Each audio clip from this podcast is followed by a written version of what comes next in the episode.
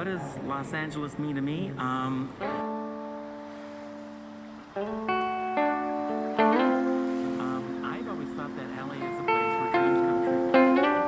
Los Angeles is like an amazing city. It's not just a tourist destination for me, it's also home. Hi, my name is Sophie Janinet, and you're listening to LA Portraits. In today's episode, we are going to explore another side of Los Angeles with Leonardo Neves.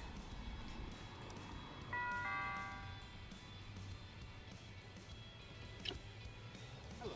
Hi, how are you? Good. Come on in. Leonardo, Leo for short, came to Los Angeles six years ago to work for Snapchat after an unusual job interview. Basically, got the, like that conversation with me at the beach, showing like the background being the, the ocean. Something you can only do in LA, I guess, because Snap was literally at the boardwalk in Venice. I remember that conversation because I, I turned it off. I, I, I called uh, Danny and I was basically saying, look, I want to work near the ocean. Today, Leo is the head of applied research at Grammarly. Basically, he is a big shot in natural language processing and machine learning. In case you're wondering, yes, it has to do with artificial intelligence, which is a very hot topic right now. But we won't dive too much into all of this.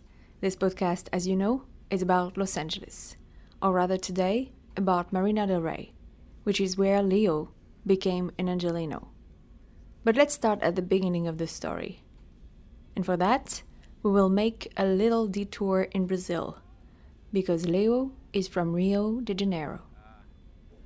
So when I was a teenager, how old was I? Like maybe 14. I, uh, I, I did this English course, and they had this program where if you did well, you could come to uh, the U.S. study English. So I got a uh, th- this thing where I came with some friends to study at UCLA for two weeks uh, English, and I was kind of preparing to, to go to university back then, and I was, oh my God, this, this is amazing. I want to be at UCLA, right? And um, then throughout my time in university in Brazil, my goal was to come to the US to study uh, at UCLA, basically because that's what, what I knew. Like, I had the, I stayed at the dorm. Like, I was not a student at UCLA, but I was kind of living the UCLA life, I would say. And I felt, okay, yeah, that's so much different than my school in Brazil. And uh, I, I don't know, I was very excited about uh, UCLA in general. Also, like. Also, I feel because I was younger, I didn't get to explore LA as much. I did like, I went to like Santa Monica and I went to like Disney and so on. But like, I think that area around UCLA uh, is the area that kind of got me hooked to LA. And then I came back a couple of times afterwards and, and I, I started knowing more and I fell in love with Marina Del Rey specifically, I'd say, but uh, LA in general.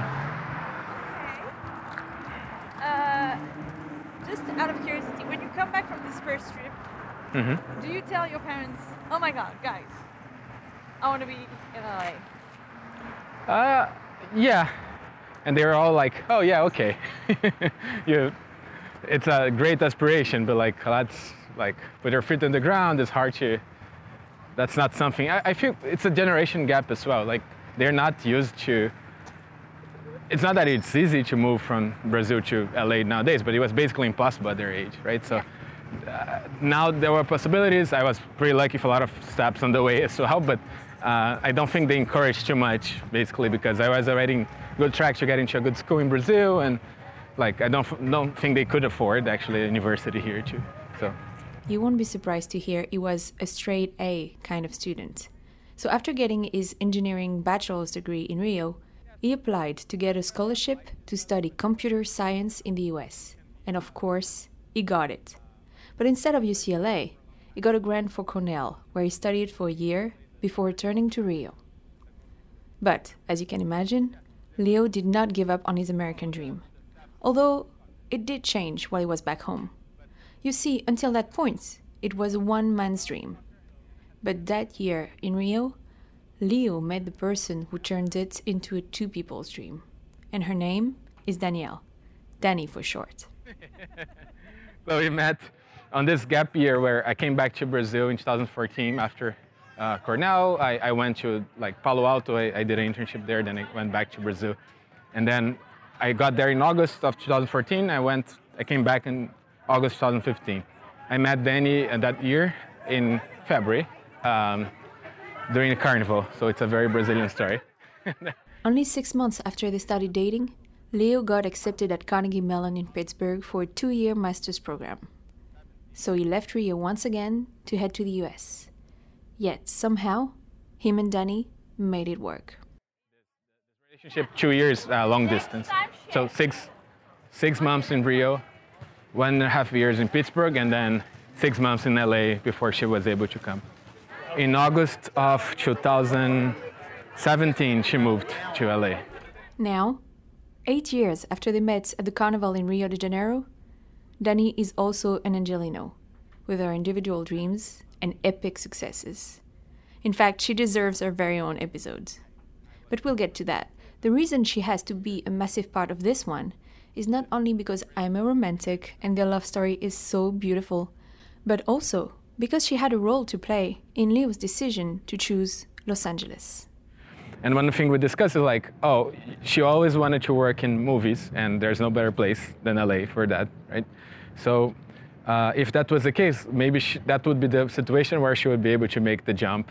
She was doing uh, like she was working as a finance person uh, in Brazil, and she wanted to do that, like study films, right? And and then that kind of was her motivation, other than, than me. Of course, she, she I was a big factor, but Really?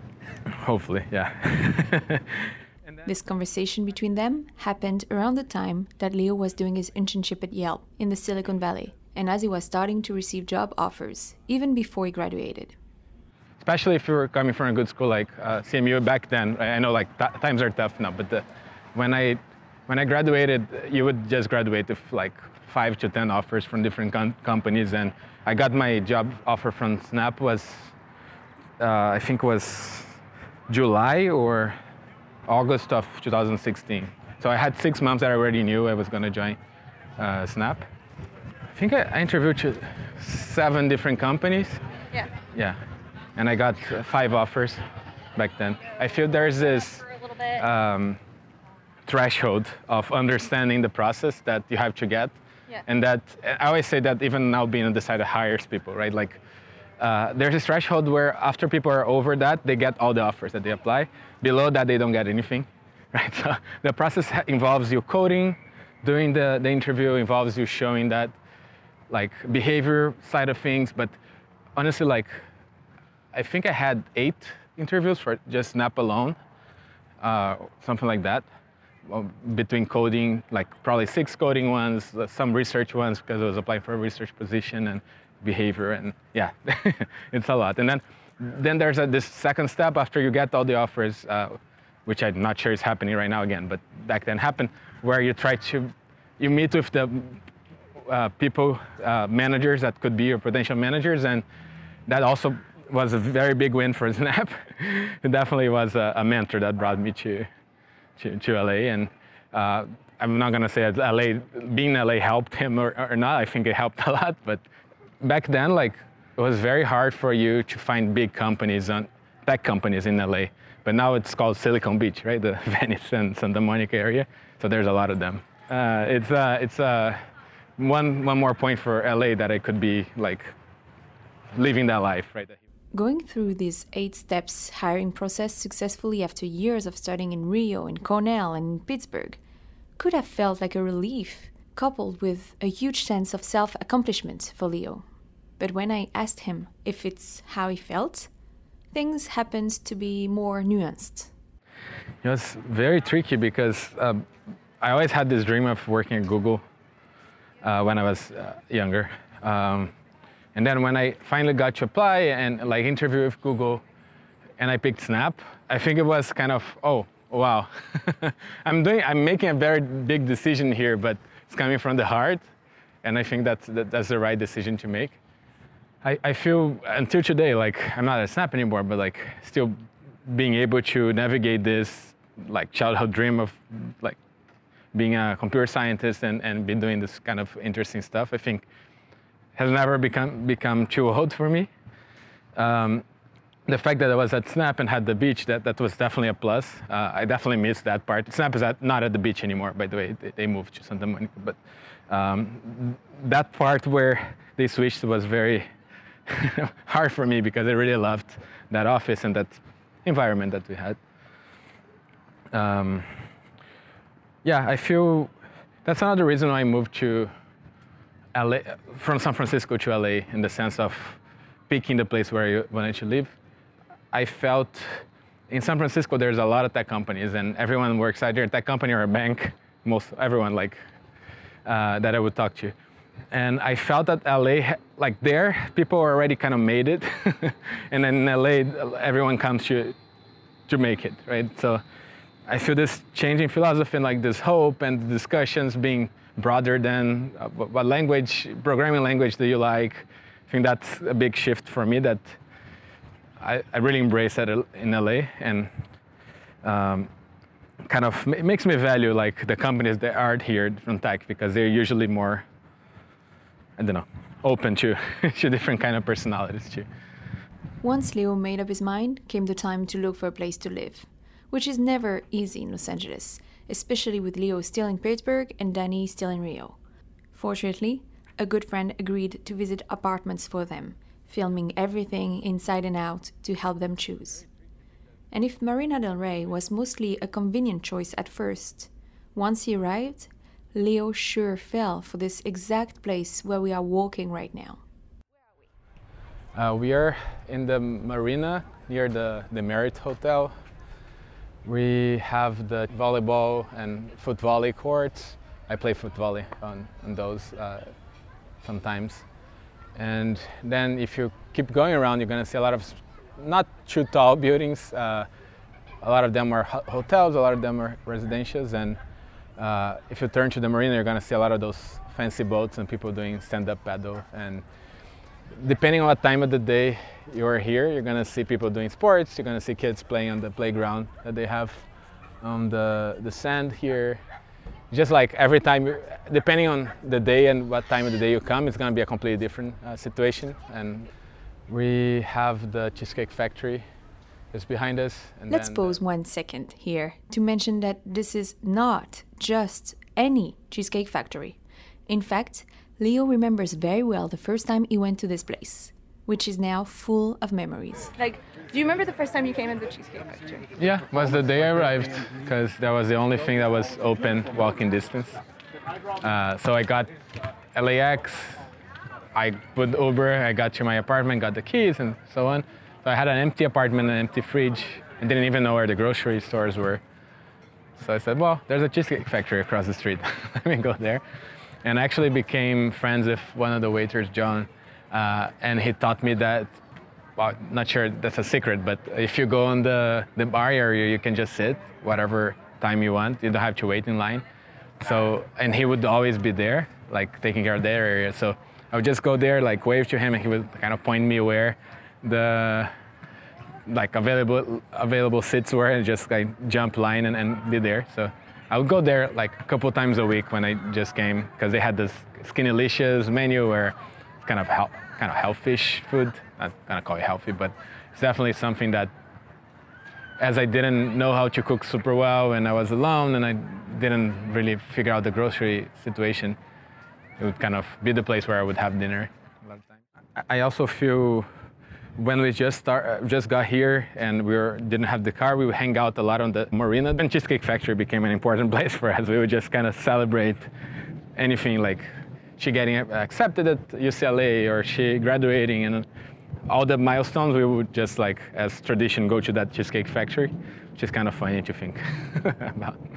And of course, there is more to Marina than the Cheesecake Factory, as Leo found out with time. Well, not completely random because Snap was in Venice, right? So I wanted to be walking distance, uh, which was very tricky in Venice, as I learned. Uh, so this is not really walking distance. Like, well, it is because, but it was would be like 30 minutes walk from my uh, building to the office. But I was okay with that. Like, uh, going back to your original question of how I felt about LA after I moved into my apartment, having this commute of 30 minutes walking at the beach, that was pretty fun. like commute was one of the best parts of my day. I like, uh, especially where we, we live there. I think there's, uh, you can walk a couple blocks and be super chill and like look at the ocean, look at the marina, like we're doing right now. And then you walk a couple blocks, you're in Venice and there's all the chaos. And I got used to Venice Beach because it's very like scary at, first, the first time you go there. Uh, scary and exciting. And I got to learn the folks that would be playing guitar there and, and kind of all those shows that they do at the boardwalk. And you walk a couple other blocks and you're in at Lincoln and, and Abbot Kinney and there's so many bars and restaurants. So it kind of has whatever vibe you have at that moment, you can just I, I, would hang out a lot in Venice, mainly because all my friends, one or two were not from, from work, but in the very beginning, most of them were people that I met at work. And there are bars there, so there's a speakeasy, uh, comedy club that we would go every Wednesday. Uh, so I would just be hanging around that Venice area where the offices were. Um, thinking Marina specifically, like that was that turtle race at Brennan's. That's uh, very interesting, and we would go quite often. In what is it? I'm not sure I understood. It's a turtle race. You never actual turtles? Yeah, never heard that. Yeah, it's a big thing. Uh, so I think every Thursday, if I'm not, yeah, I think every Thursday, like gets super crowded and they put those turtles to basically they just have to go get out of a circle uh, and you pick which one you want and you bet like a dollar or five or and whoever gets the like what, whichever turtle gets out like whoever bet on them gets the money or something like that. But it's more like the, the racing part no one really cares. It's more about the party that they make around it. It's a lot of fun and gets very crowded. But marina itself I, I spend most of the time in marina right? Having lived in the area for over six years, Leo is now officially a West Angeleno. I say West because Los Angeles is a huge city, but he obviously prefers the ocean side. Yeah, so there are two things. One, I, I focus a lot, I still focus a lot in the uh, West LA area, mainly because uh, traffic, right, makes everything harder. Uh, definitely, the one thing that I feel LA misses that Rio has uh, Rio de Janeiro, where I'm from, uh, is the fact that um, you have to plan a lot what you have to, you're going to do during the day because it's like a 40 minute drive somewhere to, to get there. In Rio, it's very spontaneous. You're like, oh, why don't we go to that bar and then we walk to the beach and this and that because it's a much smaller space that you have to go through. So I don't like that about LA, like how things are far and there's a lot of driving that you need to do on tra- heavy traffic. But uh, yeah, that and like I think the homeless situation has become worse over the years, and this disparity between like rich neighborhoods and yeah, it's becoming worse and worse. But I'm not sure that's a LA problem versus a, like a world problem, and, and I'm not gonna get into that. Um, part I, I, like the most is what I mentioned about uh, this diversity of people you meet. You're going from the tech person, and then you get an Uber, and the Uber driver is like a, a wannabe actress, and she shares a lot about the information, uh, the, the, the, story. And then you you go to a bar and you talk to people that work in uh, a lot of different industries that are not yours. Like that's something that's not easy to find unless you're in a metropolitan area. And then getting that together with all the cool parts of LA, it's something that I value uh, a lot. While Leo praises the amazing diversity of Los Angeles, he could not care less about running into celebrities. As we were getting back to his place, I wanted to know how he felt about this side of LA, and with just one anecdote, he summed it up quite well. Um, yeah, I remember when we went the first time took someone to the uh, Hollywood Walk of Fame. I saw this person dressed as a Hello Kitty, and this kid came and uh, was like taking pictures and so on. And then the moment they, the kid turned, the Hello Kitty just took off her, uh, the mask and it was this older uh, Asian person and they started smoking and the kid was just looking super scared that like what, what happened to Hello Kitty so it was a situation that I remember I've been to the Walk of Fame a lot of times but that specific one where you have this why you mentioned Disney before, right? Like when you're Disney, they keep the magic going. Like Walk of Fame is just like just another place where people dress up, and that kid got probably like some trauma on that interaction. You might be wondering if this is a kind of a metaphor for meeting famous people in general. You will often hear people in LA saying that one should never meet their idols at the risk of being disappointed, which made me realize that, of course, I should not ask Leo about movie stars, but rather about meeting people in his own field. Well, here, here's not the place. For, for those folks, I, I met a lot of them uh, in San Francisco, right? Because most of them live there. Um, I don't know. I, I would probably like if I met Bill Gates, I would be excited about. I actually reported to one of the, the two founders at, at Snap, right? So uh, it kind of became uh, a little bit of the cool thing, the cool kid thing you mentioned that you just I got used to it. I would meet him every week. Um, and he was super nice, like down to earth. I feel if he was kind of snobby or something like that, would might kind of give more of a celebrity sense. But uh, I reported to, to Bobby, which was the founder that's last uh, like showing the media, and like he was so chill that didn't look like someone that know, a celebrity or billionaire or anything like that. In case you're wondering why Leo used to spend so much time with Snap's co founder, answering directly to him, it's because within six years, he went from being just another developer to becoming principal research scientist and manager. And that was the year he turned 30 years old. Yep. Today, not only is he leading the applied research team of Grammarly, but he is also a teaching fellow at Harvard and considered one of the world AI developers to watch. This made me wonder how Leo's parents felt about his journey, especially since artificial intelligence is a bit of a mystery, at least for me. I don't know. I think they're proud and not really.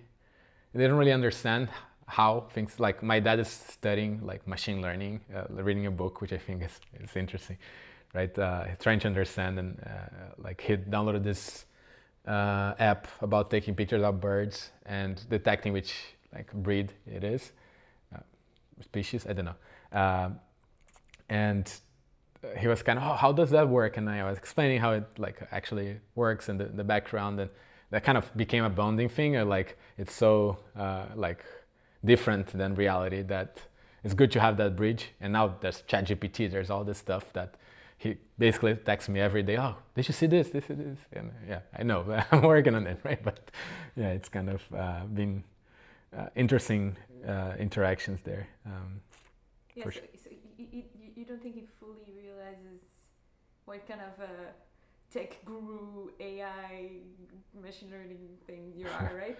I had a, a, presentation that I gave to an university in Brazil a couple years back, uh, USP, which is the best university in Brazil, and they had this careers uh, thing, and they invited me to, to give a talk, and it was public, so I invited him. He watched, and then the next, the, the, the following day, oh, it's very impressive. Like the other day you're a kid, right? And now you're giving a, a talk and I, yeah, like you're like really a grown up now and so on. Like, and I've been doing that for like several, like 10 years now, like working in, in tech. And I think he, that talk kind of made him realize that, oh yeah, he's, he's a grown up professional now, which is, uh, I, I like that that connection. Because my, my dad was super like both of them were super successful in their careers. They they got to the, the top that what they could do.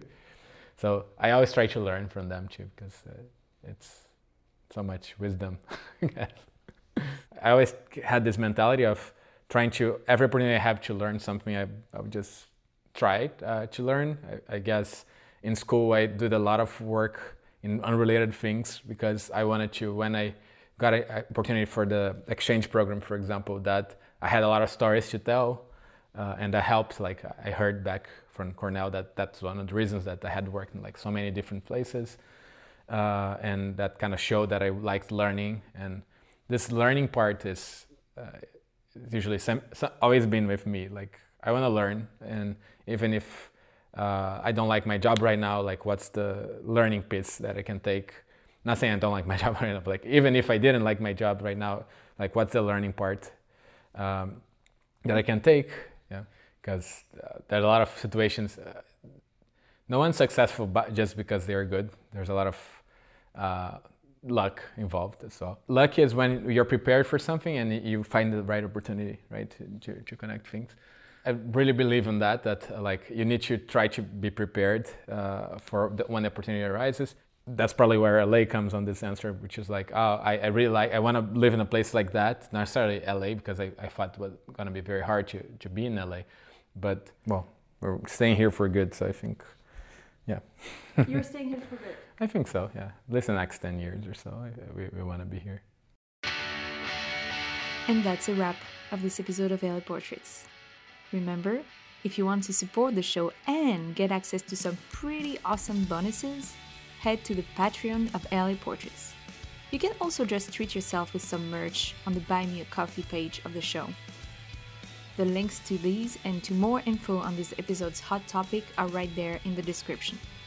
For questions and comments, reach out on Facebook or Instagram. And most importantly, don't forget to leave a comment and 5 stars on your favorite podcast platform to help more people know about this show. Stay tuned, I'll be back soon.